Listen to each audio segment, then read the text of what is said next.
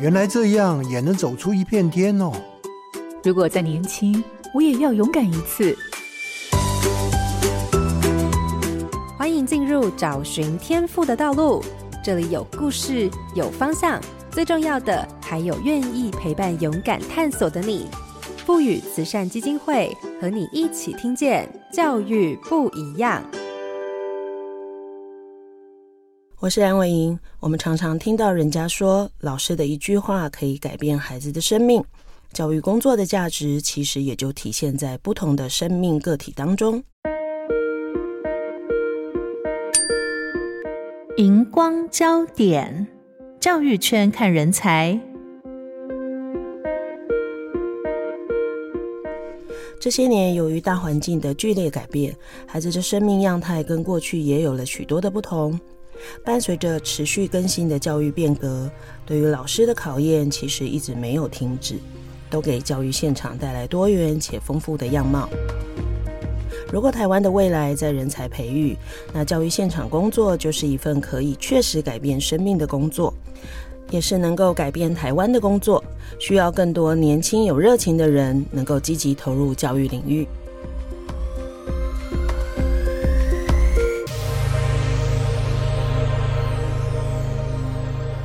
各位好家庭联播网的听众朋友，大家好，欢迎收听《教育不一样》节目。本节目每周六上午八点在好家庭联播网、台中古典音乐台 FM 九七点七、台北 Bravo FM 九一点三联合播出，还有 Pocket 上也可以听到哦。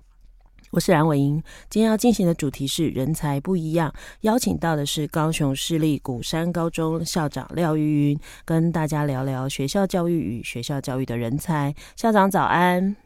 早，伟莹早安，各位听众朋友，大家早安，我是廖玉云，很高兴在空中跟大家见面。过去的学校教育教学内容相同，着重知识的传递与获得。随着时代的转变，能力与态度获得了更大的重视。时至今日，培育下一代的素养成为全球教育的共识。现今的教育不只是进行固定的教学内容与活动，不断出现新的趋势跟政策，也考验着教育现场的应应能力。我想今天的节目，我们可以从校长的分享里头，对于这个领域以及相关的人才的需求有更完整的认识。其实我跟玉云校长认识很多年了哈，呃，先问一个帮助大家了解的例子：你在学校教育的这个现场的工作有多少年？二十四年。二十四年，那二十四年当然都不会做一模一样的工作，所以这二十四年来，你转换了哪些样的工作的职位？这样子好了。嗯，好，我从一开始到私立高中任教，当高中导师，那后来考上公立学校的就国中老师分发，当了导师，当了教学组长，那后来再到高雄高商当主任。然后后来再出来当课程督学，所以其实我从国中、高中、私立、公立、高职、高中角色转换应该是蛮多元的。那担任比较长的，我都是国文老师，但是兼任行政的时间跟导师，呃的比例上来看，行政多一点，那导师大概有七年的时间，所以我觉得我自己应该蛮完整的。嗯嗯。那从这二十四年来，其实也经历了很多教育的改革。自己如果这样回想，经历了哪些？我觉得我印象比较深刻就是九年一贯，我就经历两个嘛，一个是九年一贯，一个是一零八课纲。九年一贯的时候，我刚好是一个国中的教学组长，然后那时候就是有参加不完的研习，然后老师是不愿意改变的，所以全校的教学计划都是我一个人写的。然后那时候我觉得就是八方吹不动，就是我感觉就是九年一贯做九年一贯的，然后我们做我们的，还会共备。那时候那那时候没有这个名词，但是其实老师在办公室说：“哎，这个部分你教我怎么教好不好？”因为他们都在生物老师、物地球科学、物理老师，他们都在同一个课本里面。刚开始刻意混在一起的时候，他们蛮痛苦的。然后但是都是能发展出一些应用的道理，好，然后都自己各自切割内容，然后互相。跟对方询问，那时候我不知道为什么有政策，所以我也很不理解为什么要这么无聊。那后，来我到了一零八课，刚刚从一零六、一零七、一零六之前，一零三、一零四、一零五认识伟莹大姐，然后开始准备我觉得应该也是有意识的去参与一些准备工作，就是包括参很多研习啊、公听会。我所以我对一零八课纲是比较有感受。当然，那不一定是全然的好的，但是比起我在当老师的九年一贯，我觉得我的感受是更深刻，而且我觉得自己是局内人。那在九年一贯，即便我写了全校的课程计划，我那时候依然觉得我是局外人。我觉得那是很大不同的变革的一个历程。所以，如果就这样来看呢、啊，从之前九年一贯，其实说真的，政府推动的力量也没有太小。那到一零八，当然它比较特别，是高中的变动比较大，所以它就会变成好像是整个动起来。那你怎么去看啊？相较起来，感受上，如果从你刚刚说的，好像虽然九年一贯有在变，可是事实上变动的幅度对老师的影响或学校现场影响，好像相对没有那么大。但是到一零八的时候，是不是感受比较强？所以那个差异在哪里？我我有感觉到，基本上在包括连九九课纲哈，我觉得政府在一零八课纲这一次，我真的是觉得他们从部里面的长官下了很大的决心，就是我觉得他们也有那种推九九课纲跟推九年一贯课程那种过程，就是失败的很早的那种，就是好像没有感受那种决心，所以我觉得一刚开始他们就把所有联动都想清楚了，所以我自己在做一零八课纲的时候。因为我是在蛮前面有这个观察，所以为什么我对一零八课纲会比较有感情？是因为我知道很多人很努力，但你说全面性跟那个力道有没有在吓到老师？第一线老师，其实我不敢说，但是我至少觉得比起九年一贯，我觉得一零八课纲信任跟追随老师是有比较多，但那个多可能也没有办法让你觉得说是到。全国的百分之五十以上那种全，因为有些老师会选择性的做，比方说他认同这个素养，他只做这件事情，他不会完全的信任或是觉得认同新课纲所有的东西，包括可能评量不够到位、大考不够到位或等等的，对，嗯，所以我觉得老师是选择性的做一零八课纲，就是就是他可以做的，我觉得这是一般老师觉得说，这是我最大的温柔跟坚持的，就是在。教育的现场里面，我们能给孩子就是这些部分。嗯嗯，那当然回到你刚刚，因为我们在提老师投入的状况嘛，我们常会听到，呃，在教育现场的人，尤其是推动改变的人，我们都会把老师区分三块嘛，哈，一块是跑得很快的，啊，所以像你可能就是跑得快的。好，还有一块是中间是等待。我所谓等待是，如果你们成功了，或者你给我一些方法，我就跟着做。那当然还有一群人是我管你做什么，我就是做我自己的事。好，那你自己观察在教育现场这个状况的区分是真实存在吗？那大概比例是多少？这种情况会影响到我们的孩子吗？坦白说，好，我们以新课纲来讲好了，我觉得。它会造成一种像是同温层的人会越来越明显，而且这个同温层还不见得出现在你的学校同一个学校，所以新课纲有一个比以前九年一贯更蓬勃的叫做跨校社群，那你就知道这些老师在校内其实是比较孤单，他必须要跨校才找到朋友，然后就觉得说对我这样是对的，好，这是一种，所以你可以知道这些在学校里面跑得比较快的。他很愿意走，可是他不见得能够影响其他的同仁。第二种人叫做好啊，那你告诉我怎么做，我配合看看。然后如果没有马上看到成果，学生没有因为这样而改变，我也不要。然后这样的老师其实他是他不是不愿意，而是不知道他这样做学生会不会更好，因为他可能现在手上的小孩就已经还不错了。所以在课发会的时候，他就是微笑，嗯哼，偶尔会举赞成票，他也不会站起来去 defense。但是郑老师，你就在巡堂的时候，你知道他的课其实很棒。第三种人，我不敢说多，他就是我都不动，但他会有他不动的一种脉络。比方说，你看我的学生还是这么棒，好，那我们对这样老师，我们就会觉得说，那请你不要去影响别人。但其实这是很不可能的。这个东西如果是在自然领域或社会领域，因为你在探究实作或是。跨领域的时候，其实是很需要、很需要帮忙的时候。我觉得这样老师他就会让其他老师感到比较困扰。但是，比方说你说国文、英文这种，他单科上他可能假如说他教学方法改变，我觉得这是跟科目属性有关系的。对，所以有时候你自己做你自己，你其实你可以做得很好。但是有些科目可能你真的还需要，如果要达到新课纲的目标，你真的需要一起合作，但合作的确就是现在台湾从政府到民间不就是一个很难的课题吗？我认为这就是，嗯、所以我觉得学校真的是一个缩影啊，我觉得是一个很明显的缩影，社会的缩影非常明显。所以其实就像校长刚刚说的，比如说这样的变革，大家也都知道，培养孩子的素养，这是我们共同认同的。然后帮助孩子有动机或解决问题，其实大家也都觉得重要。但是至于大家认为用什么方式做得到，这可能就是见仁见智。好，所以我们就会有不同的同温层。所以大家在舆论上会听到的某些。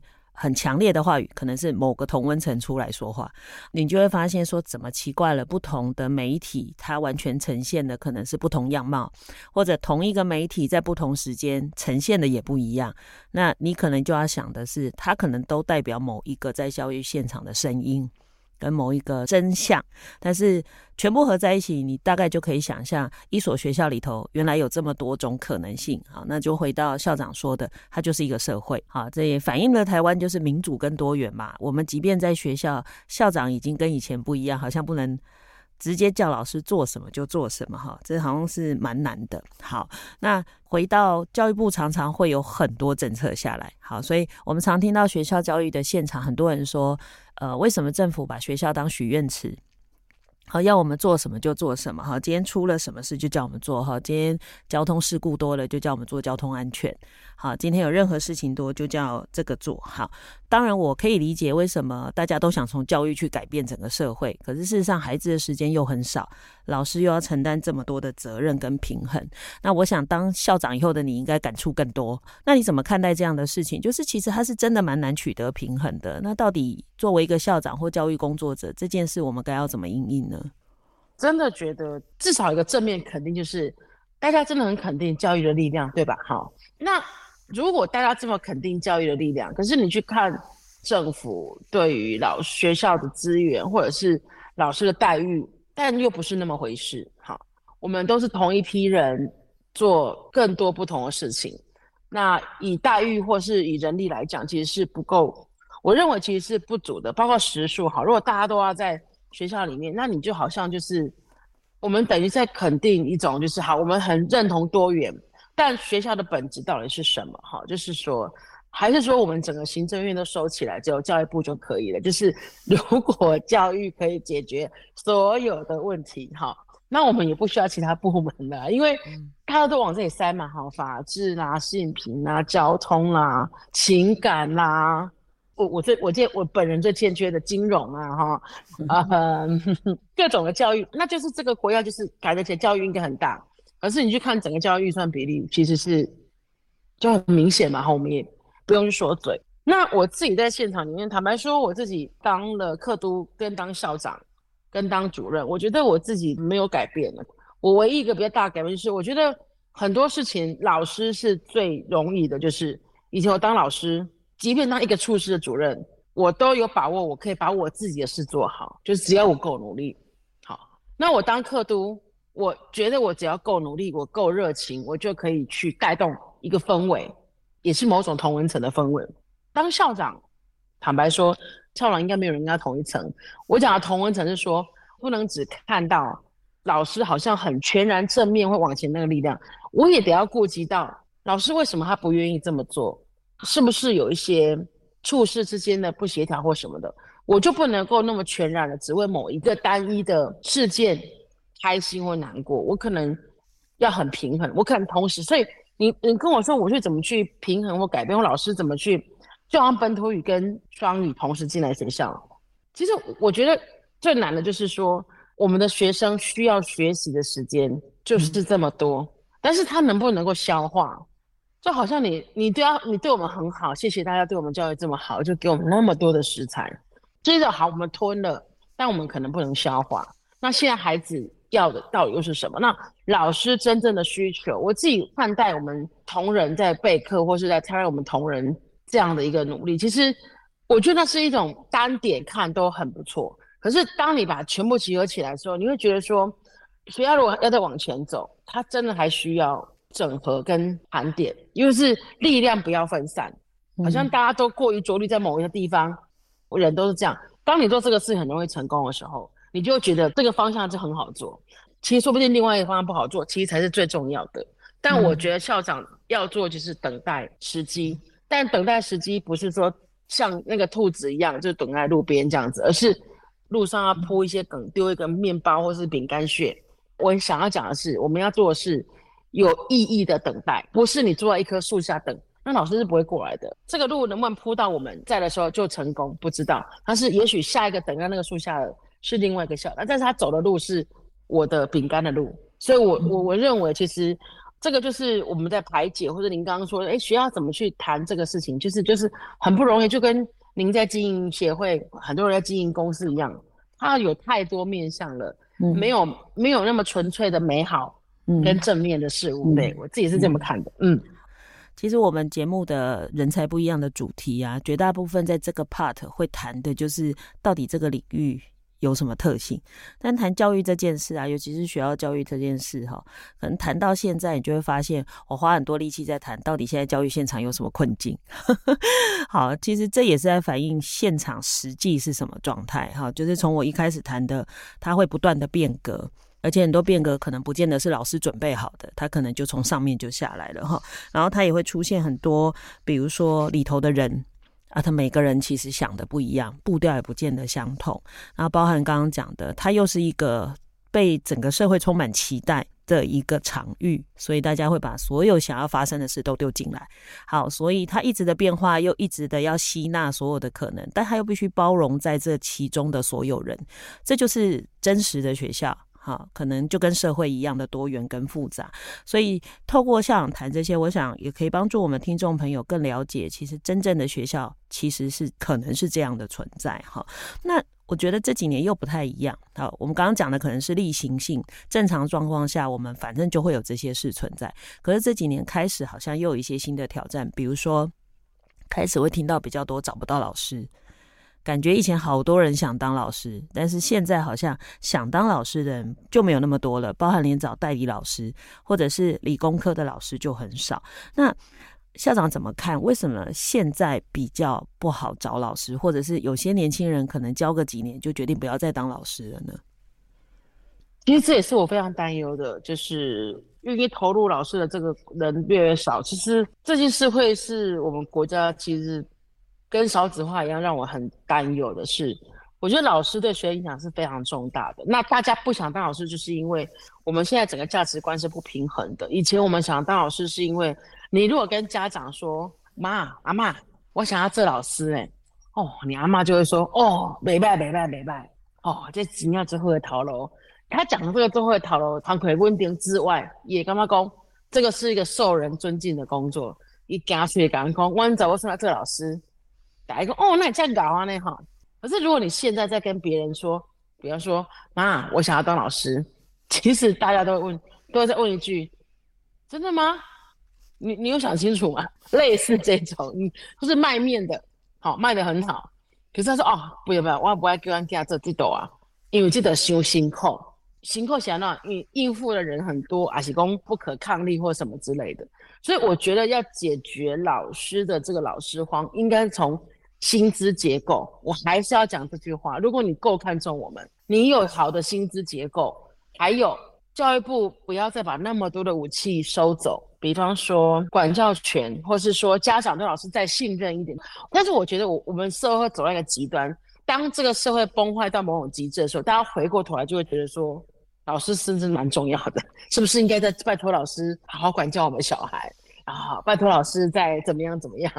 刚刚到谷底反弹那个太痛了哈，所以我是觉得说环境不一样，然后我觉得年轻人不见得看重钱哦。现在年轻人追求的是，你这么累也是这样，我这样子也可以过日子，我干嘛像你这样？所以我觉得一个行业给人家没有盼望，然后又觉得说动不动就负面的新闻，就是整个社会不再会鼓励你去当老师，除了我之外。其 实我对我我除了我之外，我认为教育还是要有。人才来的，所以我会非常鼓励我的学生，因为我的女儿，我都希望她继续投入教职。我觉得人不怕累，还是只有我不怕？应该大家都不怕。我觉得人不会那么怕累，怕的是我这么累还没有尊严，我还没办法好好生活。我认为这是我们这个国家对老师这个行业最应该要去重新思考，就是提高薪资，然后分级制，让真正很 top 的老师，嗯、他薪水再高一点，比校长高都没关系，但他是老师，他是这个学校的基石，他会带动这个学校长远发展。校长普通一点都没有关系。但老师才是学校最核心的关键人物。嗯。对啊，我们常讲那个教育最核心，而且最需要投资的就是。教师，因为他们是最重要的人才，也是实践呃或者达到教育目的最重要的工作者嘛，哈，所以其实蛮认同校长说的，就是这是不是一个有鼓励机制的行业，还是我活到老领越多的那种行业哈？然后再者，我觉得真的是负面新闻都会被报道的很大，那事实上我们教育现场也很多正向的东西，哈，只是说大家好像。呃，我常常说，有读过书的就可以评论教育，好，可是事实上，教育好像不是大家想的这么单纯。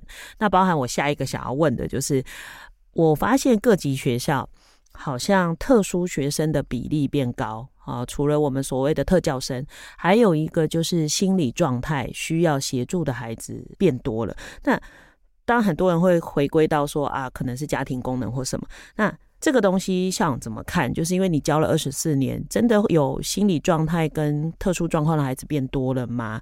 这部分到底对老师跟学校最大的挑战是什么？我觉得说不定不是变多，而是我们有意识到，以前我们都会觉得说那是小孩不一定不乖嘛，就抓起来就打，或者就惩罚他嘛，会被归类成行为不好的孩子。但现在我们意识抬头，我们会去关心他。哇塞，你刚好刚刚骂我脏话。你该不会雅思吧？有没有？大家现在就会说他可能雅思。我说这个人突然暴怒，以前我们都会说你家教真的很不好哎、可是我们现在就会说你雅思哦，你不理人，你自闭吧，或是你活泼，你过动，好，或是怎么样，类似这种。那也有可能是环境荷尔蒙。我觉得环境荷尔蒙造成现在孩子很多外显的病，就是会比较明显。我认为有增加，是因为我觉得这个社会变得。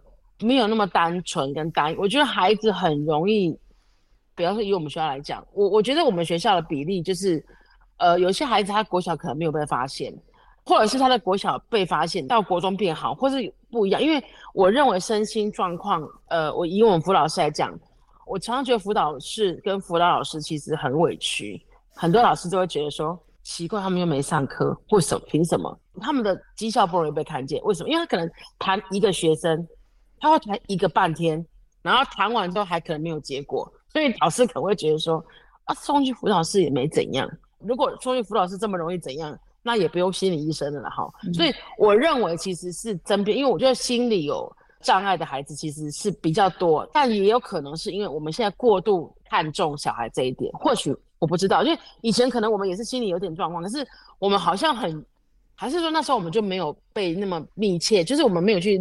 提醒自己或什么，但是我自己觉得，我们学校以这个比例来看，我们辅导老师的比例的量能，其实我觉得是蛮负荷的。然后中理呀、跟中辍的孩子，然后会长期缺旷课，我觉得那个比例其实算是高位、但是我坦白也说，就是家庭功能其实有点失能的状况之下，其实在学校里面。我认为到高中就更不容易，所以我其实我认为国中孩子是好教的。如果你同时有教过国中跟高中，其实当然如果纯国中老师会觉得说不可能，其实不是，其实国中是好教。其实高中孩子那那种心理的障碍跟那种困境，有时候你是看不到的，他可能连开口都不开口。所以我认为高中孩子是更难教的，只是大家觉得高中好教，是因为他可能外显的不明显，他更聪明了。可是如果你真的要去，救一个高中心理有困境的小孩，难度是比救国中还要高的，这是我自己在我们学校的观察。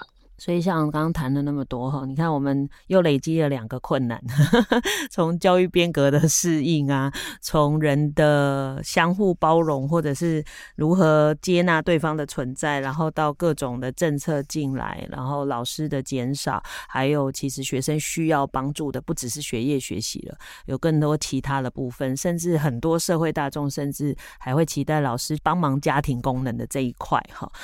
所以我就回到这一个 part 最后一个问题是，这么多的困难底下，但我说真的，我自己这样跑遍全台湾，我还是认识绝大部分的老师都是对教育充满热情。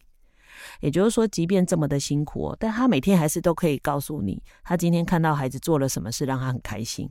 好，所以老师到底怎么样能够去坚持这样的事情？因为你常常一定也遇到你们老师沮丧，可是诶，他好像过两天又好了。到底是什么样的信念去支持大家能够在解决问题的过程中持续往理想前进呢？就跟我前天收到一串卡片一样嘛。当我们发现孩子会注意到我们很细微的关心的时候，或者是我最近在跟我们的一个老师谈，他说像我真的蛮沮丧。他不是跟我说学生都不好好读书，或是学生怎么样，说我觉得很很心寒，就是我们这么努力带他，他居然看不到我们的努力，这样就是还会误会我们哈。那其实老师是这样，我我是觉得说人都需要回馈。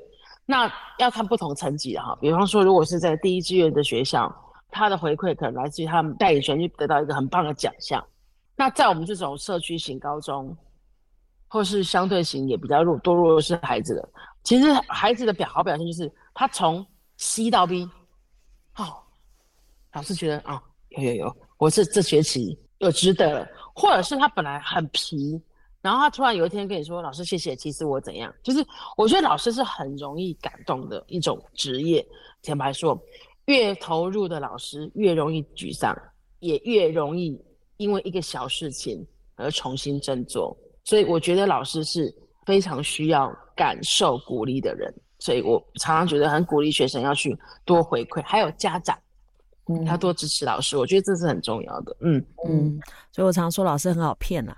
就是学生一句话，你就突然就觉得说好了好了，原谅你，就觉得很可爱。这样，对，我记得我上次采访那个呃蓝宇高中的主任，好，就是跟他聊天，他也是说他们的学生呃，因为有一些会留在蓝宇，从国中念到高中，啊，等到高中的学生回头看国中的学弟妹做的事，然后就转头跟老师们说：“老师，我们当年也是这样吗？我们会不会太不懂事？”老师，你们好辛苦，真的很对不起。他说到高中才跟他们道歉，所以其实我觉得对老师们来说，也就是要这样，就是我们也没有要求什么绩效，好，因为你不管怎样，我们就很清楚，薪水就是长那样。我们也不是为了赚钱才投入这份工作，可是更多的就是，如果这个孩子可以长大，可以找到自己的人生，诶，好像这份工作就突然变得呃很神圣，哈，就是在我们心里就会很不一样，哈。那我想这一段的节目，我们大概对于学校的现场的现况有了一些了解哈。当然，我最后其实让校长讲的这番话，也是让大家知道，即便现场有这么多的不容易，但老师们还是充满了信念的往前走哈。那我们下一段当然就要聊聊人才是怎么养成啊。校长一定是卓越的学校教育人才哈，所以然后校长来讲这一件是最合适的哈。那当然，我想要先谈的就是校长当时为什么要当老师？这是从小的志愿吗？因为我从小遇到很多老师，然后对我这种顽劣、这个不学但又聪明的小孩，非常的包容，所以我那时候就觉得，我如果可以像他们那样，应该很不错。那你也知道，我们那时候是没有什么职业概念的，所以你也知道，我志愿卡是我妈帮我填的，所以。我觉得是我妈妈跟我阿嬷两个人联手，把我送进师范大学。所以这一题，我觉得应该要问一下他们。应该我阿嬷跟我妈妈应该觉得这是个好工作。所以我回到上一个主题，在那个氛围的时候，他们是觉得念这个比念什么台大外交啊、政大外交那种还要好。他们觉得当老师是好工作。所以第一个就是我阿嬷填的，跟我妈妈两个画志愿卡，非常没有生涯发展的概念。误打误撞，但是也觉得很开心，所以也就是自己也没有这么排斥，然后家人也有期待。好像我自己当老师，很单纯，就是我觉得我这辈子做的最快乐的事情，就是看一个人，就是我跟他对完话，我帮助他后，他学会了。好，这是我求学生涯的时候一直觉得自己做的最有把握的事情。哈，我想每一个投入教育工作的老师都不太相同。好，那刚刚前一段节目，你校长已经谈了，你其实做了很多工作，包含单纯当老师、导师、组长、主任，还有各种工作。那这些工作基本上，我就先讲导师好了。很多人不想接导师，那你自己怎么看这个部分呢？怎么会呢？不接导师当老师有什么乐趣？我觉得我人生如果让我再选择，其实，呃，我如果现在可以交换，或是我现在我先讲个前提哈，我都是怀抱着回任教师的心情在当一个校长的哈，因为我觉得这是位置的转换而已。那如果我可以回头，我有机会，我最想要回去当导师。当然，有些人会觉得可能要跟家长相处或是沟通很不容易，这是应该是很多老师不愿意当导师的原因。其实不是怕孩子烦，是家长很烦。我自己是觉得当导师最大的锻炼就是你怎么样透过爱他们，从学生去后端去应对他们的家长。所以其实我是让家长看着我如何教他们的小孩变好。让他回头来信任我，所以其实我在班级经营是刚好颠倒的，就是有些人会讲座会分享说我是怎么经营跟家长啊怎么样怎么样。其实家长一刚开始听你讲的天花乱坠，他或许会信任你，但是他的孩子在你手上带不好，你也是枉然的。所以我刚好是相反，我一刚开始我只会在班级会里面把我所有对孩子的规矩啊或什么都讲清楚，目标。那其实我对我其实是不太跟家长额外的 social 的哈，但我会把所有的力气投入在学生身上。但是到国二、国三的时候，家长就回过头来，整个成为你的力量。所以我觉得当导师是有一个自己的班级之外，你可以把它实践成你的像一个家一样。你可以看着你的小孩从也许顽劣不堪到变到知书达理，这个历程其实是人生很难的历程。所以我觉得如果没有当过导师，拜托你不要接行政。如果你不是一个好的导师，也拜托你不要当校长，因为你如果你没有当过导师，其实你不会有那个同理。如果有当导师过的要接行政，我就说你导师当这么好了，你有什么行政你接不好的？因为导师就是一个学校的一个最小的单位的缩影，你这个都能掌握好，你只是扩大某一个范围而已。所以我认为导师是最值得当的工作。各位听众。不要再排斥了。对，其实我自己在学校现场做过的工作里头，我最喜欢的也是导师，因为你不是只有在教课，你跟孩子有太多的连结，而且蛮多的部分哈。我常常在想的就是，很多的爸爸妈妈是第一次有孩子念这个阶段的，比如说高中，他第一个孩子念高中，他从来没当过高中孩子的父母。所以有时候他还蛮需要我们的帮忙，也就是说，他看着你原来这样跟孩子互动，他慢慢会找到一个比较好的方式，哎，去跟他的孩子相处。哈，呃，校长当了导师之后，后面开始接行政嘛。那行政工作呢？因为其实也蛮多人很逃避行政，尤其是现在的行政工作，传说中很累，夹在中间两面不是人，叫不动老师，又要应付上面的政策。那你怎么看行政工作呢？讲一句不矫情的话，我觉得我自己当行政工作，我觉得最残忍的就是说，你面对的是你根本完全不熟悉的领域。那我觉得，如果我们当行政工作，如果能够得到人的支持，我觉得所有的技术都是小事。所以我反而觉得行政工作最大的关键不是。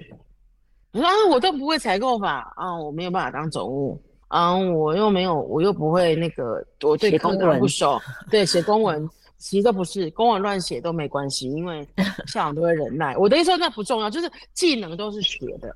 但我认为，其实当行政工是要有一点特质的，你可能要思考自己，或者是我觉得你们那个人和的氛围。所以我觉得，反而其实做行政工作要最优先的是学做人。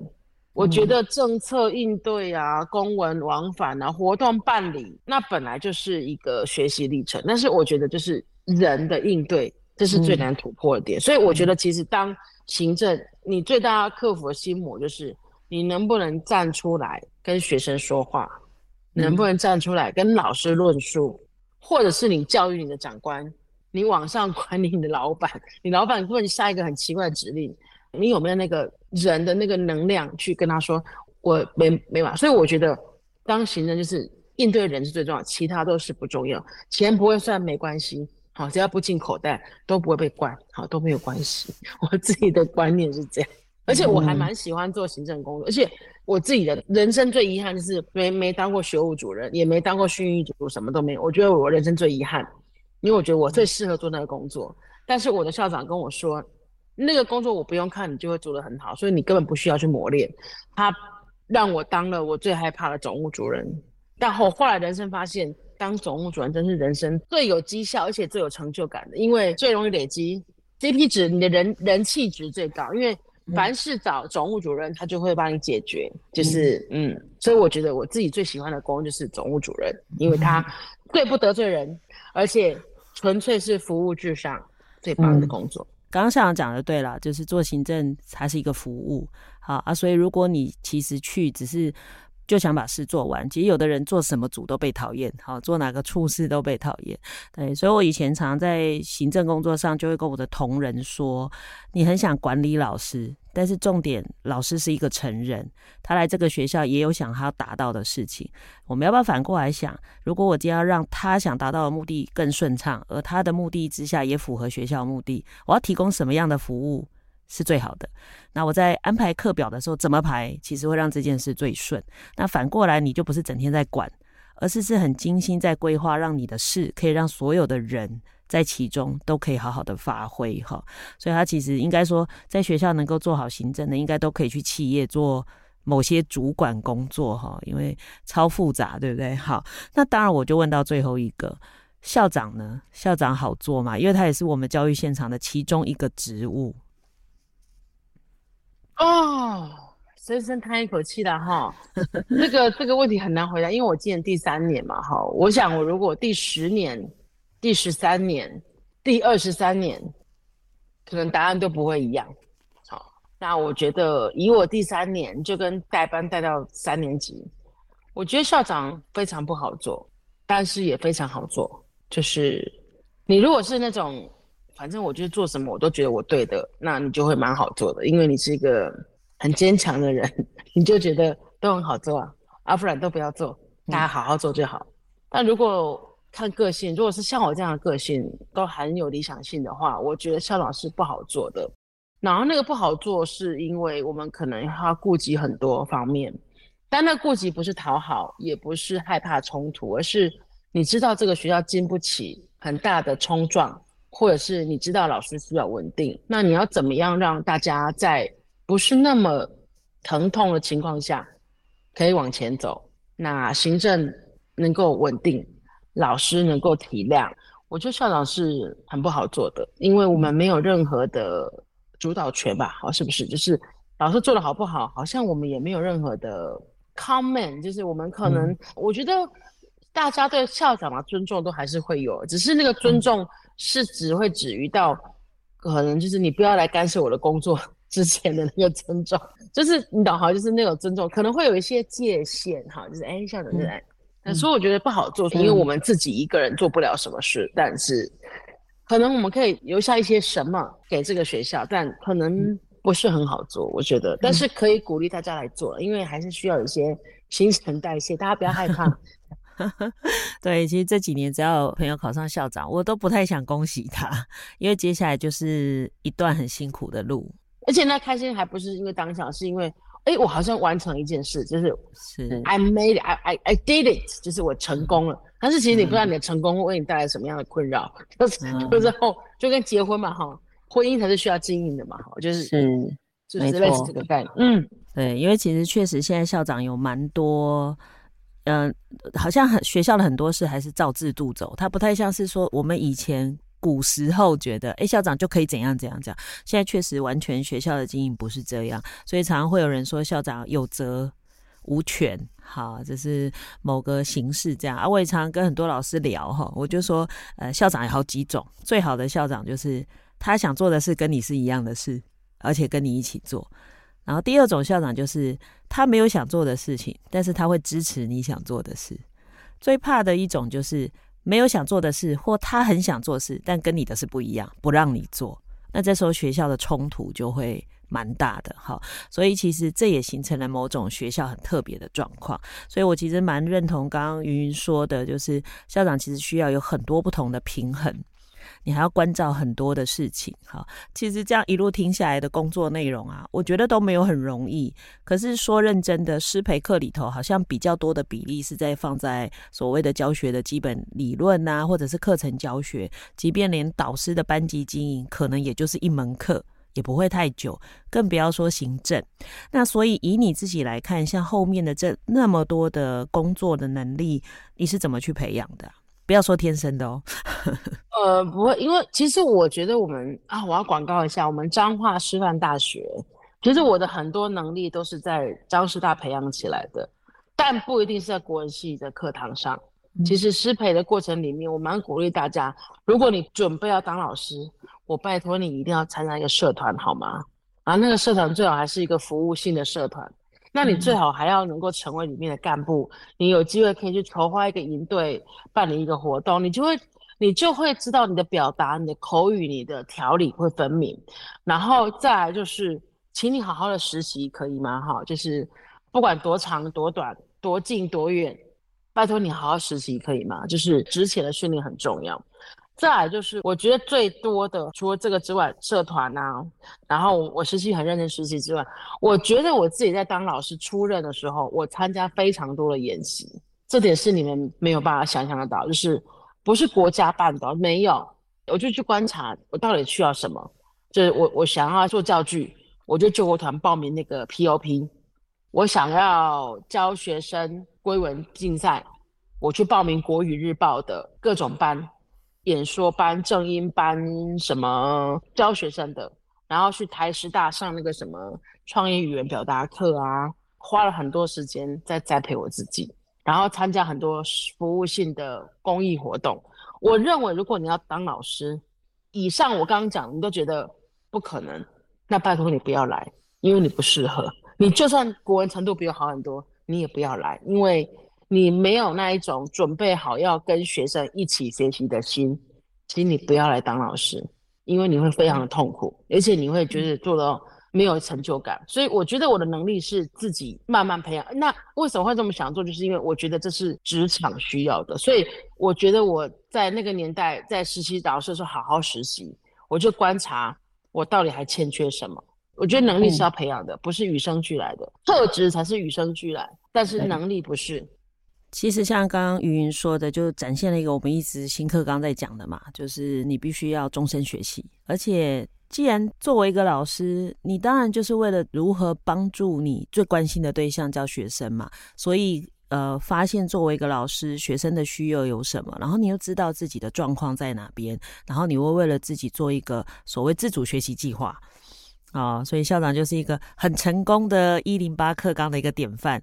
你要从你怎么观察，你怎么觉察自己，怎么为自己定学习计划，怎么样持续的增进，然后甚至应用你的学的东西。哈，我想这都不是容易的事情。哈，如果这样再往下谈，好，到底投入学校教育成为一个老师好了，要有什么特质？因为你刚刚我听到的第一个特质是终身学习，不喜欢学的不要来当老师。好，那第二个呢？哈，还有什么？如果你没有爱，你也不要来当老师。我不是要你当什么至圣先师哈，而是如果你对人呐、没有感觉，就是坦白说，有些人会比较冷。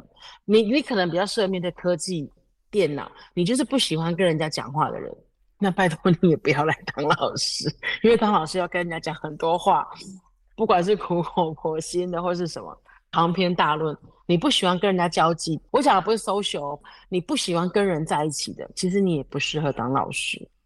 即便你很会讲英文，你很会算数学，你是 top，那拜托你去当研究员，拜托你去当教师，拜托你不要来当老师好吗？第第一个就是学习，第二个就是你不知道怎么跟人相处，第三个就是我觉得你要有那种挫折容忍力要很高，就是你一定要有那种今天很痛苦，然后你睡了一觉。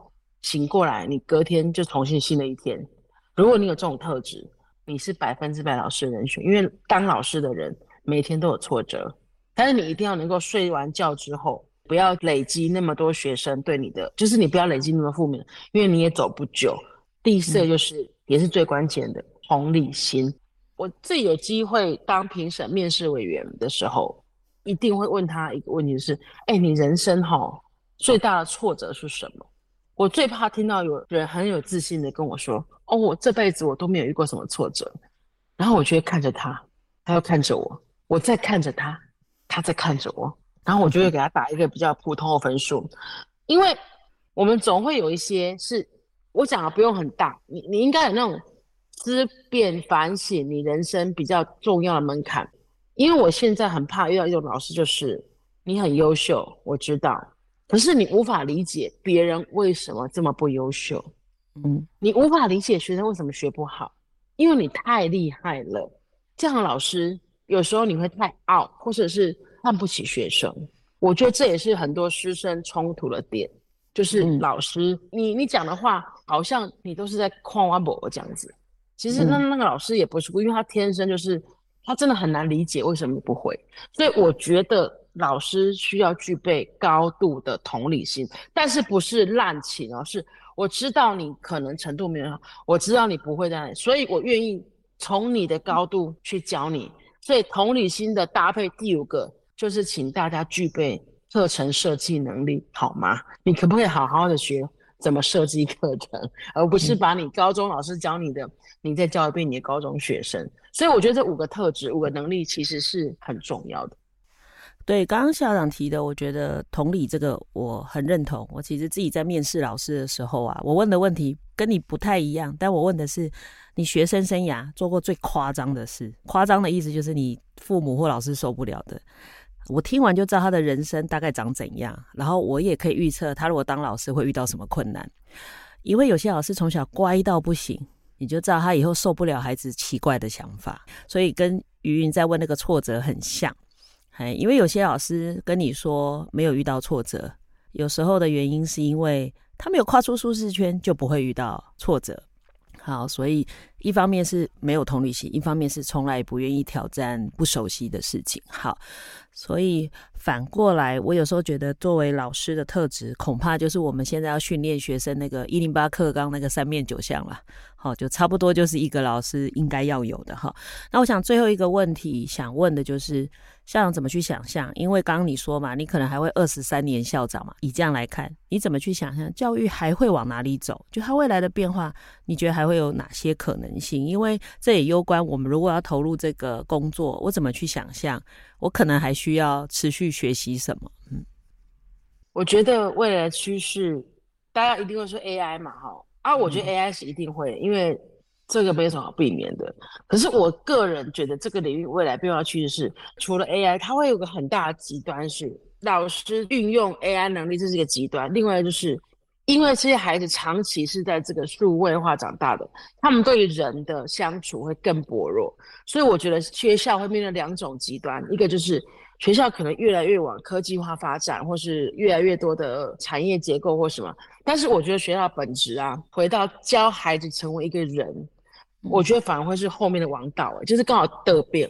你看现在学生有手机，他不见得想要去毕业旅行，他不见得想要去户外教学，嗯、因为他的生活不需要自己亲身体验，对不对？现在都说，哎，罗浮宫在科公馆，对吧？哈，以前我们都会说啊，你看这个画展。